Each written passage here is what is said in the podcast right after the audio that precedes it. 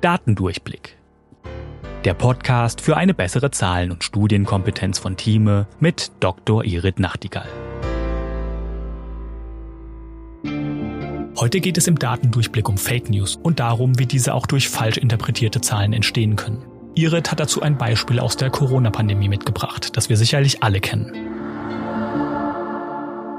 Heute geht es um klassische Fake News. Viele von euch werden sich wahrscheinlich daran erinnern, dass am Anfang von der Corona-Pandemie eine Sprachnachricht durch die WhatsApp-Gruppen ging, dass man vorsichtig sein soll, dass die Menschen, die Ibuprofen nehmen, mehr sterben als andere. Und dann kam eine ähnliche Sprachnachricht, die vor Paracetamol gewarnt hat. Und bei der Ibuprofen-Nachricht hat angeblich sogar die Uni Wien Studien dazu gemacht und die WHO hat das dann ganz kurzfristig geglaubt und hat diese Empfehlung mitgemacht und ist dann aber wenige Tage später zurückgerudert und es stellte sich heraus, dass was ich ich will mich jetzt nicht loben, aber manchmal liegt man eben doch richtig mit dem, was man sagt. Als ich das das erste Mal gehört habe, habe ich gedacht, hm, die Wahrscheinlichkeit, dass Menschen, die gesünder sind, keine Kopfschmerzen haben, kein Fieber, also keine schwereren Symptome, dass die Paracetamol und Ibuprofen nehmen, ist ja weniger wahrscheinlich als die Menschen, die ordentlich Symptome haben. Das heißt, die Wahrscheinlichkeit, dass die versterben oder schwer erkranken, ist natürlich viel größer, als wenn man jetzt nicht so viele Symptome hat, dass man Tabletten nehmen muss. Am Ende war einfach gar nichts daran kann. Und das ist so ein klassisches Fake News Ding, was mich eben immer wieder treibt, daran zu sagen, wir müssen Daten wirklich verstehen. Denn einfach nur die Zahlen zu nehmen und zusammenzufügen, das ist natürlich ganz schwierig. Da ist gerade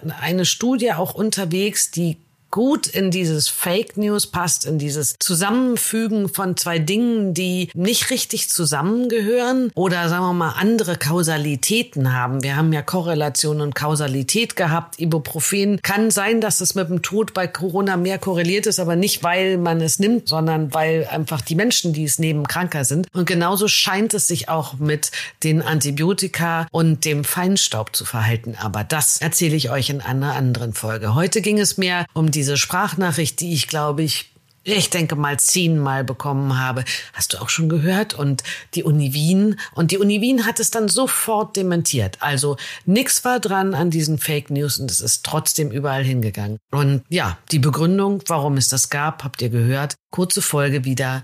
Fake News am Anfang von Corona. Und auf einmal wurde das Paracetamol knapp, weil das Ibuprofen nicht genommen werden sollte. Und danach wurde das Ibuprofen knapp, weil das Paracetamol nicht gegeben werden sollte. Und danach haben sich alle beruhigt. Und jetzt am Ende es ist ja nicht das Ende, doch es ist das Ende der Pandemie, aber es ist nicht das Ende von Corona. Der Virus bleibt, es ist das New Kid on the Block. Und ja, es hat sich am Ende herausgestellt, nehmen Sie ruhig, wenn Sie Kopfschmerzen haben, nicht steroidale Antiphlogistika, mit denen soll man immer vorsichtig sein. Aber wenn Sie Symptome haben, dann nehmen Sie das. Es gibt keinerlei Hinweise, dass es so ist, dass das die Sterblichkeit erhöht.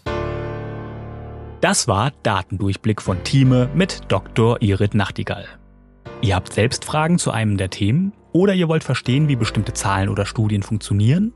Dann schreibt uns gerne an audio.time.de und vielleicht ist eure Frage schon bald Thema in einer der nächsten Folgen. Wenn ihr keine Folge verpassen wollt, abonniert uns auf Spotify, Apple Podcasts oder wo ihr am liebsten eure Podcasts hört. Und wenn euch der Podcast gefällt, freuen wir uns über eine 5-Sterne-Bewertung, denn Zahlen und Statistiken sind auch für uns wichtig. Datendurchblick ist eine Produktion der Georg Thieme Verlag AG. Recherche und Sprecherin für diese Folge ist Dr. Irit Nachtigall.